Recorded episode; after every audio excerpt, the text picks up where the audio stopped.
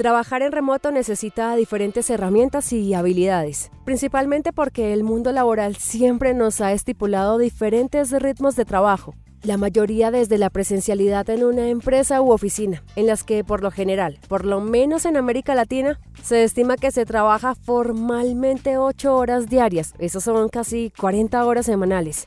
Estas horas han sido cuestionadas por científicos quienes afirman que una persona difícilmente puede mantener la concentración durante todo ese tiempo.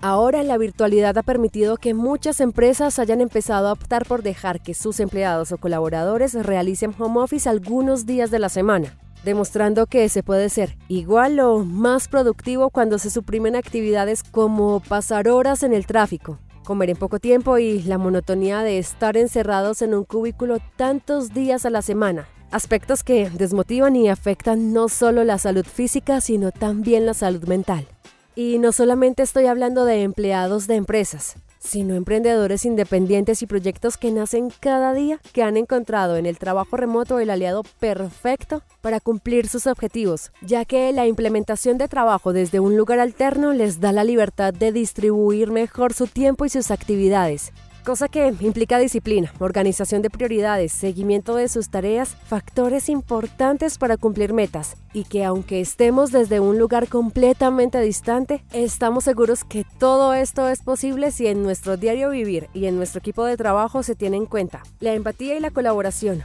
una cultura de transparencia que nos lleve a conocer nuestros avances en donde podamos celebrar siempre nuestros triunfos. Sé todo lo que implica trabajar en remoto. Yo soy Laura Mendoza y al lado de DailyBot nos encargaremos en este podcast de conectar con personas como usted o como yo que han tenido que enfrentar los desafíos de trabajar desde diferentes lugares del mundo sin perder el ritmo ni el enfoque, empezando por los retos de esta nueva normalidad. Bienvenidos a En Remoto.